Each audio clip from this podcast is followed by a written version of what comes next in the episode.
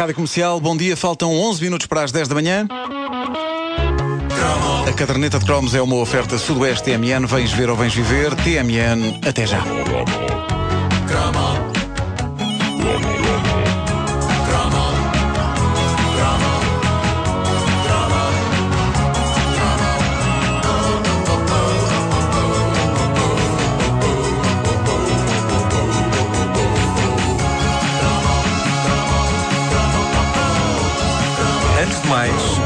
Dizer que o nosso ouvinte Hugo Fonseca divulgou eh, um anúncio de um site de leilões, eh, aqui do olx.pt, está no, no, no Facebook da Caderneta de Cromos, um magnífico televisor ITT Ideal Color de fabrica cores. alemão impecável, a cores, 12 canais, modelo sem comando, tem uma imagem com ótima qualidade de brilho e cor, 60 euros. 60 Ah, euricos. mas ele, ele está, está a vender 60 euricos. um ITT Ideal Color. Não é ele, não é cores. o Hugo Fonseca, mas ele pôs aqui o anúncio. Eh, 60 euricos? 60 euros um televisor a cores sem comando e com Sim. 30 anos. Mas belíssima imagem, está uma fotografia incrível. E se, se pagares a pronto, vem com Spectrum. Claro, claro. Bom, eh, havia uma mística especial nas televisões a preto e branco. As televisões do tempo em que se pagava a taxa. É, pá. Ei, pois era. Ou vai ao Televisões, com António eh, Sala. É verdade, eh, que grande concurso. Eh, televisões que, se vocês bem se lembram, eram quase todas da marca Telefunken. As, as televisões a preto e branco. Uh, Permite-me contestar. Telefunken e Blaupunkt. Não, não, não, não. Não? Salora. Salor era a cores. Não, não, eu tive a Salora a preto e branco. Não é mostarda? Raridade, isso era uma raridade. Isso é Eu, eu acho que hum, epá, já não se fazem marcas com nomes como Telefunken e Blaupunkt. E a fraca potência dos nomes atuais começou precisamente quando as televisões deixaram de ser a preto e branco e começaram a ser a cores. Eh, uma pessoa deixa de ter um Telefunken e um Blaupunkt e passa a ter um Philips Cores Naturais. cores Naturais. Extremamente efeminado.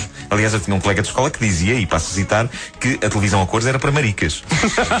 Há uma lógica retorcida nisto. Eu acho que ele estava, estava a aplicar a lógica dos guarda-chuvas às televisões. Porque homem que era homem tinha que usar guarda-chuva preto, não é? Claro, claro, Não era cá claro. com cores. Pois. É isto.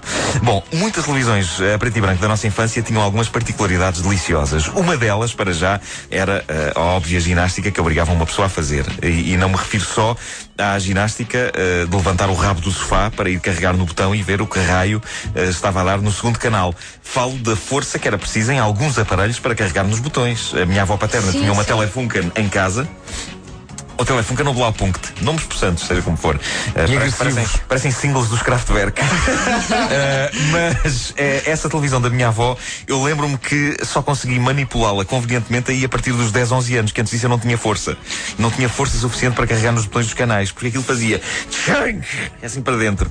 E requeria a mão pesada de um adulto para levar a cabo essa operação ambiciosa, Não que era tinha força, passar... o Nuno. O Nuno não tinha Não forcinha. tinha focinha. Não tinha focinha. O Fredo, o Fredo não tinha forcinha. Não tinha, eram televisores de homem, eh, televisores preto e branco, não era cá as coisas a cores. É bom. Eh, e era preciso força para passar da RTP1 para a RTP2. Era como levantar um peso. Eh, e depois tinha outra particularidade fascinante que era a expectativa assim que se carregava no botão de ligar a televisão. Eu não sei se isto se passava com as vossas televisões, com a tua Vasco passava-se, há bocado falávamos de microfone fechado, a da casa da minha avó levava o seu tempo a aquecer. Sim, sim, a sim. imagem não aparecia logo. Carregava-se no botão, começava a ouvir-se um som, algures entre o apito para chamar quem Exato. e algo a levantar fervor, uma coisa tipo.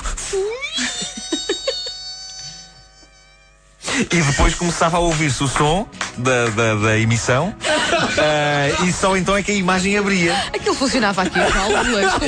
Era, era válvulas, Sim, sim. mas válvulas daquelas de banheira. Os rádios antigos era válvulas, portanto as televisões também tinham Mas a imagem, a, a imagem abria.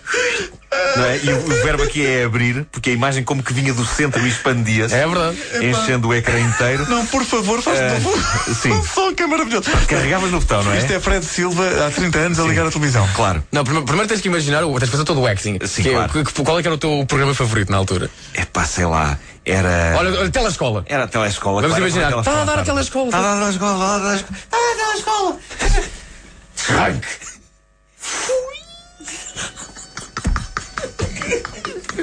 Repete, repete. Viram? Fiz toda a sequência. Bom, e a imagem vinha do centro, abria, não é? Tudo isto.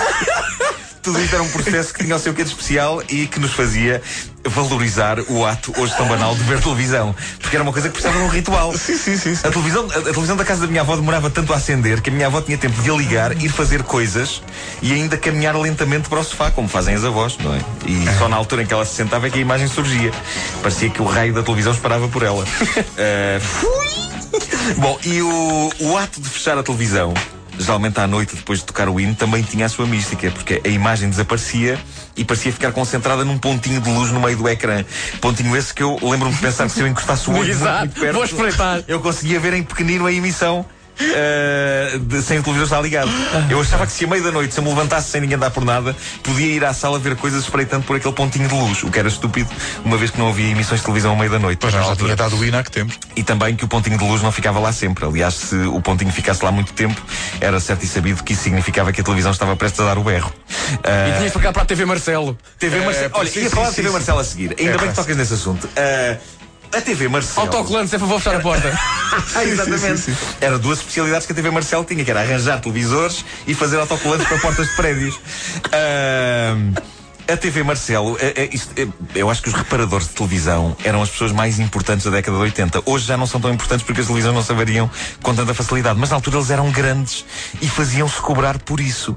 Os, os reparadores de televisão que tin- tinham nomes tão espetaculares como TV Marcelo. Eu não sei se a TV Marcelo ainda existe hoje, ou se o único Marcelo da TV é o Rebelo de Souza, mas que não repara televisões, acho eu, não sei. Mas, eh, havia a mística da TV Marcelo, que era cara. Não ligues para a TV Marcelo, que são os mais caros. Eh, a televisão a preto e branco tinha, tinha, preto e branco tinha outras coisas mágicas. Uma delas era não sabermos bem como eram as cores das coisas, o que nos permitia imaginar. E às vezes acertava-se. Eu tinha uma grande fezada em como a saia da Heidi era cor-de-rosa. E acertei quando vi a caderneta de cromos. Tinha, tinha a saia cor-de-rosa. E era cor-de-rosa, de facto. E isso era emocionante, sem dúvida. Será que Álvaro Pinhal é louro?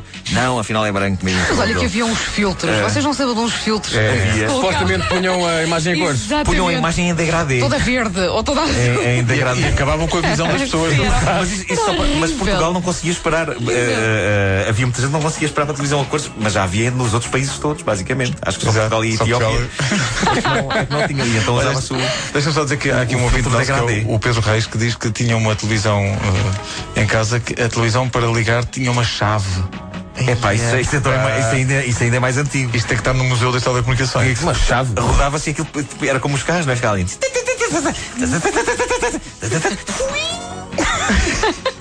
Devia ser assim. Bom, ah, por fim, no dialbar, e reparem como já usei isto três vezes É ah, ao longo da história desta rubrica. Ah, da década de 80, a cor chegou, chegou nesse momento lendário ah, de que não me canso de falar nesta rubrica, o Festival da Canção, em que o José Cid cantou um grande, grande amor, em 80, com um quispo verde, mas só algum tempo depois é que os aparelhos a cores começaram a chegar às casas portuguesas e foi quando tivemos a nossa primeira televisão a cores, nos idos de 81 e 82, que se deu esse histórico anticlímax da minha vida. Eu já contei várias vezes, mas não resisto eh, em contá-lo uma vez mais. Os meus pais a fazerem um suspense incrível, a ligarem a televisão para me apanharem desprevenido pela magia da cor. E no momento em que eles me sentam no sofá e ligam a televisão, estava a dar o vídeo do Radio Gaga dos Queen, quase inteiramente a preto e branco. que azar! Que azar! E eles, hã? Hã? E eu, o quê? Qual é o- a novidade? Ah, estão vestidos com coisas vermelhas. Só passado um bocado. Meu Que Deus do céu. anticlímax. Que anticlímax Eles queriam uma explosão de cor louca e aparece o Radio Gaga. Olha, eh, não há dúvida que esta, esta questão levanta muitas. Celeuma. Muitas, não, e traz muitas memórias aos ouvintes da comercial e há ouvintes que estão a escrever para cá só para, para dizer qual é a marca da sua primeira televisão a cores. E nesta altura, Grundig vai claramente à frente. Grundig, é verdade. Grundig também é um nome másculo. Sim, sim. Como telefone canibal. São nomes agressivos. Telefunken. Mas Grundig. É qual é que é televisão? É uma Sony Black Trinitron. Não, mas Black Trinitron é de homem. Black Trinitron parece o nome de um super-herói. Black Trinitron. Combatendo o crime. Eu vejo o Samuel L. Jackson a desempenhar o papel de Black Trinitron. Pá, não, não, não, não tragas Samuel L. Jackson, senão o, o Vasco começa a declamar. eh, The Path of the Righteous. Não, Não, há não, tempo, não há não, tempo, não há tempo. A caderneta de cromos é uma oferta Sudoeste TMN. Vens ver ou vens viver. A propósito, os forasteiros TMN Estão junto à PT Blue Store na Rotunda da Boa Vista no Porto, à espera da sua visita. Quanto mais visitantes aparecerem, mais ajuda eles vão ter na primeira etapa da sua aventura rumo ao Sudoeste TMN. Apareça por lá, é na Rotunda da Boa Vista, aqui no Porto. Uma das, uma das provas para eles podia ser imitarem uma televisão a, a partir Olha, daquele isso ligar. é que é. Não é? Seja um porreiro. Fazer o fui? Seja, seja um porreiro. Ajuda um forasteiro.